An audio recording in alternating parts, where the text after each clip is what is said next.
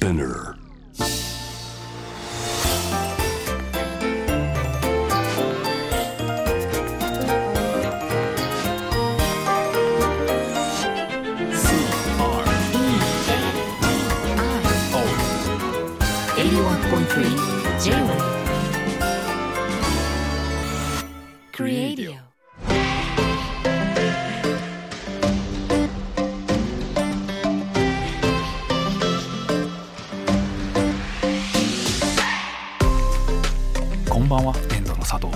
こんばんはクリス智子ですデザインを踊る楽しむ J-Wave CREADIO 9月17はい。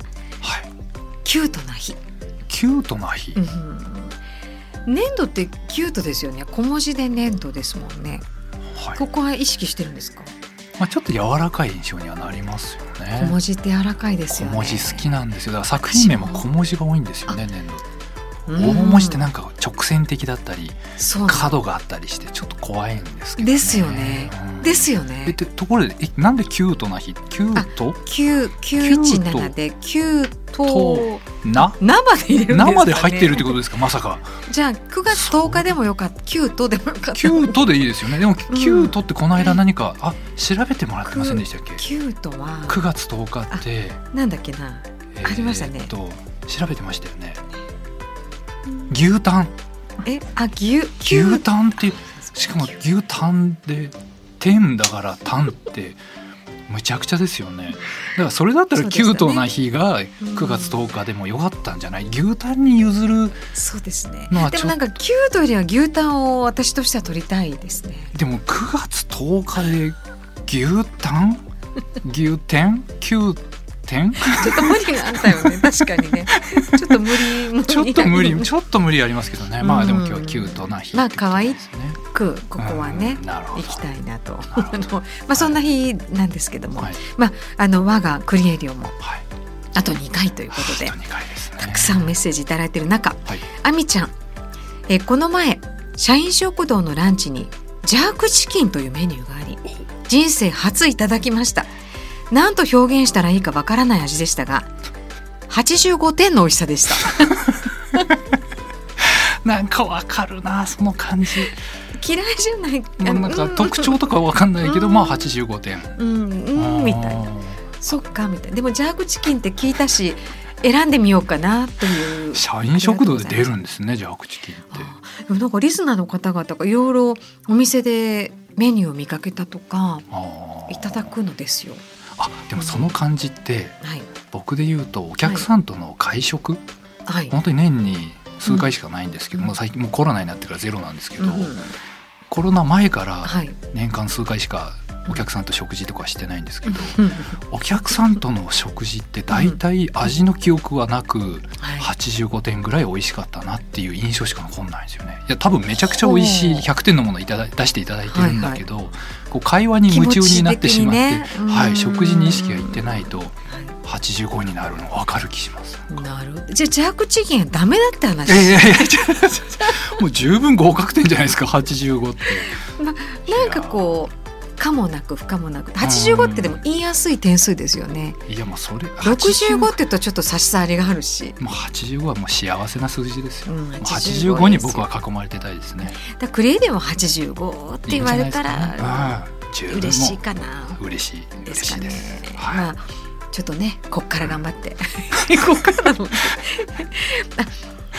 では、えーリスナーの皆さんからいただいているメッセージ数々の中からまずははいタナさんからです。ありがとうございます。今月で終わるということで、お疲れ様でしたということでせっかくなので、はい。私も名もなき趣味について書かせていただきます。私の名もなき趣味はトイレの、まあ、大木さんはねもうトイレ好きと伝わってますから。この番組序盤はほとんどトイレの話でしたもんね。なんかね。何がクリエイティブだっていうぐらいトイレばっかりでしたからね。でもきいっぱい来たんですよやっぱりそれで。はい。はい。でトイレのウォシュレットを一発でちょうどいい強さに調整することが名もなき趣味です。うん。えートイレによってウォシュレットの水圧が低いものもあれば高いものもありそれを感と経験を頼りに水流が発射されるまでに調整します。程よい強さで発射されたら成功。そうでなければ失敗です。えーぼーっとしていたり他の考え事をしていたりすると水圧のボタンを押し忘れてしまい最悪の場合細い水流がお尻の穴が開きそうなほどの水圧で襲ってくることがあります。はあ。これは大失敗です。大木さんははい。ウォシュレットについてこだわりはありますでしょうか、はい。番組が終了するというのにトイレの話で恐縮ですがお話聞けると嬉しいです。といやー光栄ですね。このタイミングでまたトイレのお便り来たっていうのは。そうですね。やっぱねちょっと聞いとかないと、はいはい。ああまりウォシュレットの話しなかったかな。いやでも僕すごい印象に残ってますよ今でも。うん。このファーストシーズンだったかセカンドシーズンだったか覚えてないですけれど、はい。僕がウォシュレットがのリモコンが壁についてて矢印が上下になってる時に ノズルがどっちが前後なんだだっていうので でクリスさんとしばらく議論してたら、うんとりあえずやってみたら？って突き放されたような感じで言われたんですけどなんかすごい名言だなと思ってすい僕はもう本当頭でっかちになってたなと。もうとりあえずやってみればっていうのはもうこれをもう完全にこれ人生に当てはまるなと思って、やっぱトイレは人生の縮図ですよね。この間もありましたよね。あの小便器の前に、うん半歩前にってありましたよね。いい言葉だな。名言がね一歩ではなくこの半歩。ですよね。あとトイレだとあれがありましたよね。うんあのはい立って拭くか座って拭くか問題であ斜めに浮かせて拭く人が出てきたりとか。ご夫婦でね語り合ってくださったりとか、はいはい、すごい反響ありましたよね。ありましたね。うんだまあやっぱりあの私たちもトイレの話をしようと思って番組を始めたわけじゃないですけども まあそうですよね。まあはい何でしょうか展開としてねうん一つのあのテーマとしてみんなちょっと気になってはいたんだけど、うんわざわざ相談するようなことではなかったものが一気にこう、うん。わざわざ言わないでしょ。さっきウォシュレットどうしたとかって言わないじゃないですか。確かに。でも大木さんには聞いていいんだなというこの。でもうん。ウォシュレットもうなんか当たり外れっていうかあでもそこが楽しいと思うか狙った通りにいかないとっていうことなのかも。やっぱたまに失敗するから楽しいんでしょうね。これはあの名もなき趣味にもちょっと通ずる部分ですよね。やっぱりね。でもあれ映画でありましたよね。はい打ち上げ花火下から見るか横から見るかってありませんでしたっけ？ご覧になってるんですか？いや見たことないですけど。いやそれがなんかありましたありましたはいなんか水洗便器にはい立って吹くか、うん、座って吹くか岩井さんに怒られましすそうですね。なんか今なぜかそれが頭に浮かんでしまいまして、なるほど、ね、ちょっと安入ななんでしょうね、はいはい、ちょっと情緒的な響きになるな。映画にもなるなるんじゃないなんかタイトルいけるかなって ちょっと思いましたけどね。僕トイレもね、うん、まあいただい奥が深いですよね。このよまあトイレの話もいろいろと届いていて届いていた、はい CREADIO シーズン2ですね。あ、そうです、ね。1であんまりなかった、ね、なかったですね。うん、まあツーで花開いたよ、まあ、スポンサーもいましたしね、トイレの話ばっかりってわけ ちょっとね。時間もあれでしたもんね。だからシーズン3は分かんない。トイレ会社がついてくださる可能性もあったら。もう解禁ですねそうなったら。そうですね、ね、もう今までもしてましたけど、ね、まだあるんだ。粘土のトイレは結構こだまってるんですか？いややりたいですね。それは。確かに、うん、え粘土のオフィスのトイレじゃなくて？いやこ粘土のトイレはこだわりがあるのかな。あ特にないですね。あそうじゃない、ねはい自前のはそんなすいません。粘土もねじゃあデザイントイレのデザインをまだししてはいないんしてはいないですね。何か多分あれですよね、あのはい和式と洋式に次ぐうん。第三のフォーマットがあるんじゃないかなって気がして、フォーマット。ありそうない気やがすするんですごけどね。いしかもその新しいフォーマットが生まれることによって、はい。ズボンのチャックとか変わるみたいな。開け方脱ぎ方変わったねみたい何狙ってんですか？な。いや何やってんのか分かんないですね。すごいもうなんかシーズン3それで幕開けの気配確かにいいですね。あうんーでもそういう確かに和式洋式ですもんねですよね。そこのフォーマットが変わらない限り多分トイレ変わらないんじゃないかな。おーうんなんかいい話した風になりましたよね。なんかね、全期然期待しています、はいねそんなことも予言ができればいいんだけどメメッグさんからですね、はい。えーたくさんねありがとうございますね、えー私が小さい頃からやっている名もなき趣味、はい。えーノストラダムスの予言を覚えてらっしゃいますか？はいはい。なんか聞いたことありますよね。ありましたね。えー幼かった私は予言が本当になってしまうことに恐怖を感じ。だから1999年でしたか？はいもはいはい。う地球が滅亡するはい。というのありましたよね。うんありましたね。でなんとか運命を変えるために、きっと神様は私がこう動くだろうと思っているのを覆してやろうと思い立ちました。だ右に行こうという時はあえて左へ。まっすぐ歩こうという時はちょっとだけ後ろ歩きをしたいと。すごい。枝分かれしてつながっていく運命を少しずつ操作しているつもりでした。大人になった今は時間に縛られることが多いですが支障がない程度につい人が見ていないところでこっそり後ろ歩き神様今こっちに行くと思っただろうなふふんと思いながらやっています。今思うとなんでそんな発想に至ったのかが不思議ですが予言が本当に当たらなくて本当に本当に良かった。っね。これこれ系は大木さんは僕ですか？どどういうふうに付き合ってきましたか？僕はむしろルーティンワーク大好き人間なので、はい。もう神様の読み通りですね。今今日も明日も明後日も同じことやってるので。なので裏切るってことは 日常そのプライベートというか日常生活においてはないですけれど、神様も意識はしてるんですか？かそのなんか 予言のもと的な感えっ、とあでもそれで言うとあれですね、うん普段のデザインのプロジェクトってそれにちょっと近いです、まあ神様ではないですけど、はいはい。このお仕事を求められた通りに普通にやってでそれが商品化されてお店に並んで、うん。でこうやって売れてこうなってって、はい。で多分みんなこういう感じでハッピーになるのかなっていう予測というかなんとなく見えるうん。それを何かこうちょっと裏切りたくなるというか、ん。もうちょっとその角度を上に向けれないかなとかほうほうほう。そのはその、売上目標をはい。3倍にする方法あるんじゃないかなとかっていう、その規定路線から裏切りたいなみたいな常に思ってたりはします、ビジネス的にね。そうですそうです。ああなるほど。だ自分の中でビジネス予言もしつつ、うん。いやいや違うだろうっていう自分の中で一人乗りツッコミをしながらああそうですそうですそうです。行くわけですね。そうなんです。あボケツッコミだ。普通にやると右だけど、はい。あえて左にもゴールあるんじゃないかとかっていうそういうでもささっきの感覚に近いですね。そのビジネスっていうよりもなんかちょっとこう、なんでしょうね、うん。探求心というか好奇心というかうん。そっちにもなんかもっといいものがあるんじゃないかっていうのはあります。えクリスさんそういうのあります？ちょっとこう運命を裏切ってみようみたいな。あいつもそう思ってます。そうなんですか？そうなんですか？それはそうなんですけど、うん。予言とかは知ってしまうと、うん。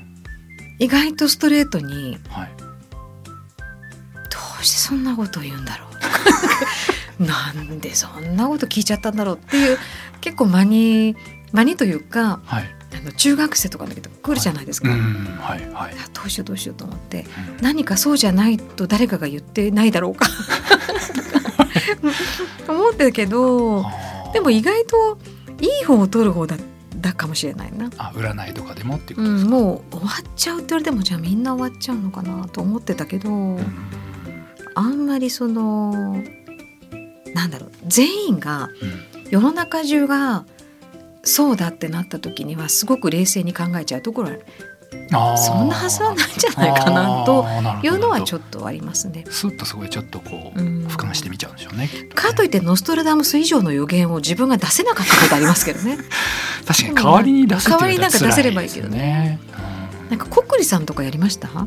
あの鉛筆で。学校とかで。はいはいはなんい。かほら占いとかさ、やれタロットが流行ったとか、はいはいはい。休み時間にうんやったりとか、はい。流行るんですよね。うん。一応ね。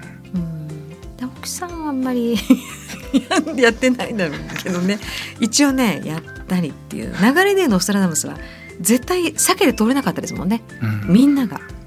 うん、でも私このメックさんのなんでしょう生き方が好きですね。うん言われたことに関してはい。いやいやいやちょっと後ろに歩くとかって ちょっと散歩下がるとかさはいはい。面白いねそうやってあの反抗でもなくちょっと神様になんかこう指針を一個持った上で自分の生き方を、うんうんちょっと遊んでみるっていうか変えてみるっていうか、はいはい。うん、でもなんか一瞬にして同時にみんな滅びてしまうならそれなんかいいような気しないですか？なんか僕だけ滅びましたとか、僕だけ滅びませんでしたってちょっと辛いですよね。みん半分だけ滅びますとか言われてもそれも辛いなってあるんで、まあみんな同時ならまあうん。いい方かなって滅び方としては。ってあ本当ですよね。なんかはい思いますね。まあでもなかったですけどね。まあなかったですね。ノストラダムス、うん。そうね。予見が本当に、うん、よかったよかった。うん。でも面白いねこう来る来るかも来るかも来るかも。あれ？みたいな。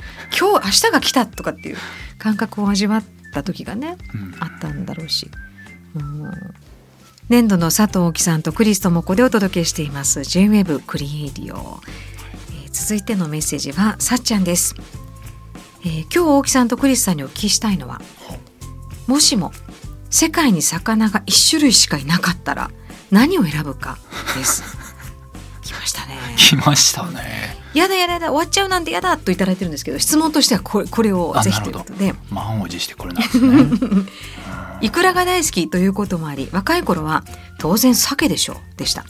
結婚し料理も作るようになると和食に必要なのでやっぱりカツオかなとなりました。しかし年とともにサバの実力に魅了され煮ても焼いてもお酢で締めても新鮮ならお刺身でも何でも美味しくしかもサバサバ節なるものもあり出汁も取れるということで最近ではサバだろうかと考え始めました。お二人は何を選びますか？友達はくだらないとこの話に真剣に向き合ってくれません。ぜひともご意見を伺いたいと思います。なるほど、私一徹してマグロですね。マグロですか、はい僕あれその食べ物の話じゃないのかなと思ったので、うん魚一種類って聞いて、うん。ランチュウってなんですか、頭に浮かびましたけどね。ランチュウってラン何ですか？チュウってあのなんかちっちゃなジュゴンみたいな金魚がいるんですよね。背びれがなくて猫背で、うん。もうなんか無害なうん。魚って感じで僕すっごいちっちゃい頃から魚の中では一番好きだったんで。飼ってたんですか？じゃ飼ってました飼ってました。へえランチュウあ金魚の一種。本当だ。背びれがなないんですか？可愛くないですか？なんでないんだろう？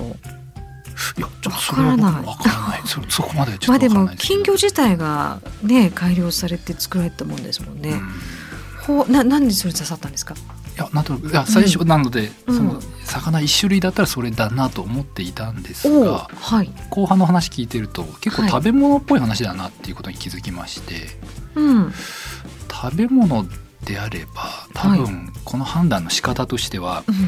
えーお寿司屋さんをイメージするのがいいなって今思いました。はい。なので魚がまずいなくなった、ゼロになったら出てくるもので卵とはい。ウニがいますね。海を思思いましたね。ウニ、うん。あとタコ。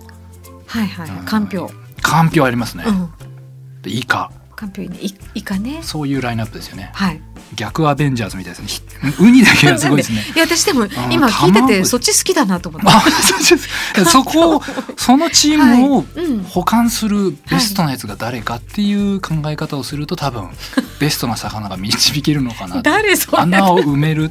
だから回転寿司がすごいですか。ら卵卵。タコタコ。ウニ。また卵みたいな。ああうん。な何が好きなんですか？イカイカイカ。みたいな、うん。またタコ。大木さんな何好き？お寿司だとな何？お寿司に、うん。お寿司だと僕、はい。漬けマグロが好きです。なぜかあいつだけ醤油をつけなくて、うん。そのまま食べれるじゃないですか。僕あのやっぱり醤油つける時にこうつけすぎちゃったとかあ足りなかったかなとかあなんかそういうつけ方とかで苦労とか見てて怒られるかなとか思うーしかも白シャツだからねそれなんですよ。跳ねるんですよ漬けマグロだけ唯一それをしなくても、そのまま出たまま食べれるっていう 一工程が少ないんですよね。少ないからね。プロセス重視でいくと漬けですね。なるほどね。うん。漬けでね。はい。好きなの。じゃあ残ってしのマグロ？なんか結局同じ答えなんだけど。確かに。一巡して一緒でしたね。そうです一巡してね。マグロですねそこは。なるほど、えー。一種類しかいなかったらういやーすごいね。今なんか必要以上に頭使っちゃいました今。疲れた。疲れた。えうん。じゃあ次。じ ーはい。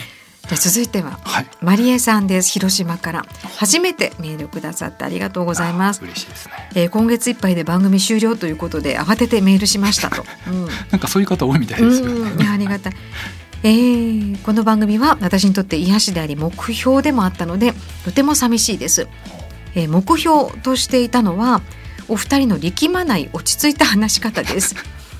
オープンテラスのカフェで何かおしゃれな飲み物を飲みながら話されているような雰囲気。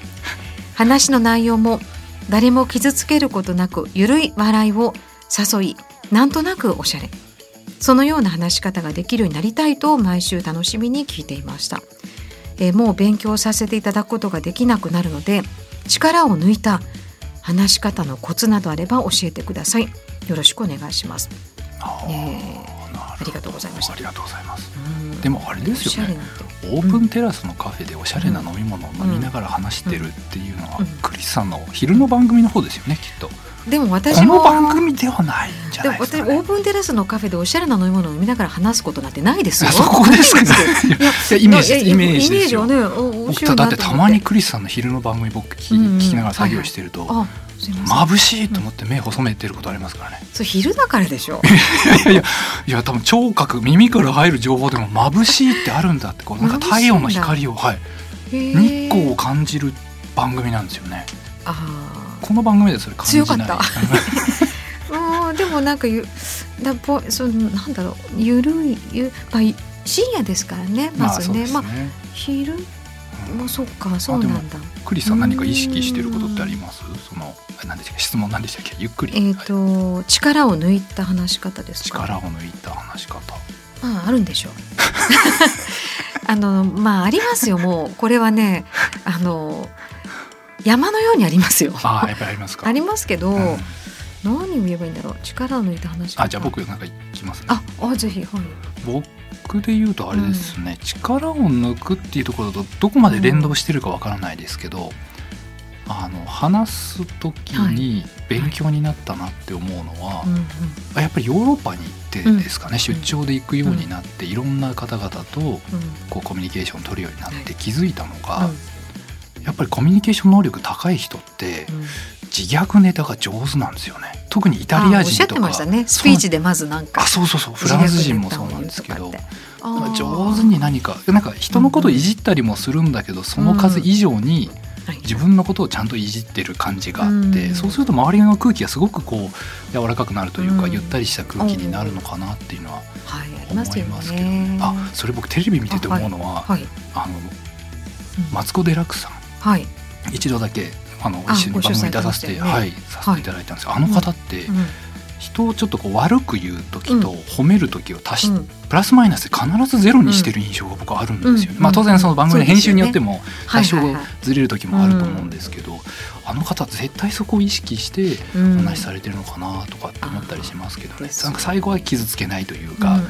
ニュートラルに持っていくっていうのではすごいな強く言うのもねあのなんだろう愛だからね。愛があればいいですもんね。確かに。確かに。そうですよね。でも自虐って面白いね。そのなんか誰かをに何かを言ってあの笑いにするとかって、うん。多分なんでしょうある一つの文化としてはあると思うけれども、こうね笑いを自分で 落とすっていうか自分の方で落とすっていうのはまあね、一つはあるよね自己完結型ですよね、うん。かなり、うんねうんだしそのぐらいのことはこの人に言っていいんだっていうなんかガードが下がる感じはしますけどね、そうですね。ああと僕の場合あれですね。あはい。うんあのマネジメントの伊藤がはい、もう話のこう圧がすごいんですよ。もうん、うもうコミュニケーションを取るともうすっごいもう風圧でほっぺたが震えるぐらいそのぐらいの圧力とうん。あと白黒はっきりつけるタイプなのうん。でその分多分粘度としてバランス取るって考えたら僕はなんとなくソフトに なおかつグレーイッシュな内容が増え立ち位置が立ち位置。が足してちょうどいいなんだね。ちょうどいいぐらいみたいな。多分そういうのはあるかもしれない。です難しいですよね。だ誰かありきっていうかね。二隣に。人で圧が強いとね感じ悪いし二人でグレーだったら大丈身長夫かな高いからねまたね 圧が「お来た来た来た」みたいな。いやーまあバランスあるいや強さもあるんでしょうけどまあなるほどでやっぱりあのあんまり私も今話してて思ったんですけど力を抜いてるかどうかだけど相手に抜かせたいと思いますよね。ああやっぱそこなんですうんね。自分が抜きたいかっていうと分かんないけどでも相手に抜かせる方法は分かりますよね。確かに自分だけ力抜いてたらただのやる気のない人に見える可能性ありますよね。危険だねそれ私も気をつけなきゃ。あれどうしちゃったの？かなみたいな。やったら緩いな。眠いのかな？みたいな。眠いの そううですね。確かに相手の力を抜くっていうことなんでしょう抜い抜ね。いたとこにプシュッとこうなんかプシュッ話がプシュッと？何か今刺しました？今相手に。なんかほら。何か今？はい。やっぱりね力を入れるじゃあ力を入れた話し方って何かって話だとやっぱりガッチガチに考えて計画をして、あのまあもちろんあのあのプレゼンテーションの時とかはあるかもしれないけども普通の会話の時にガッチガチに話してこれを聞きますね。これを答えますね。これを聞きますね。これを答えますね。っていうのはまあ自然じゃないじゃないですか。確かに。だから私はそれは嫌かなと思ってて。うん。嫌かなっていうかそのそういう仕事はしますけど、うん。何をしたいかっていう時にそこがポイントじゃないんですようね。ん。でも人間って予定したらはい。予定しちゃうんですよね。で予定っていると思って。いや会話にですよ。ああそういうことですよね。確かに。そこがすごくあのでしょ。う。ノストラダムスじゃないですけど。確かに。予言できちゃうことはもうつまんないですもんね、うん。その範囲だからみんな支度しちゃうから。確かに確かに。なんか支度しないでほしいなと思いますよ、ううん。まあ、それだけですよ。ん いい話になりましたね。J-WEB クリエイディオ今夜もお別れの時間となります。はあ早かったですね。ねえ、はい。だ予言はい。できることしたいことと。うんできないことと生放送とか放送とかね。はい。わからないですね。今日は何でしたっけ？ノストラダムスとあはい。ジャークチキン。トイレ、トイレ。うん、魚。あ魚。はい、めちゃくちゃですね。うん、いやいいですね。これぞクリエイティアですね。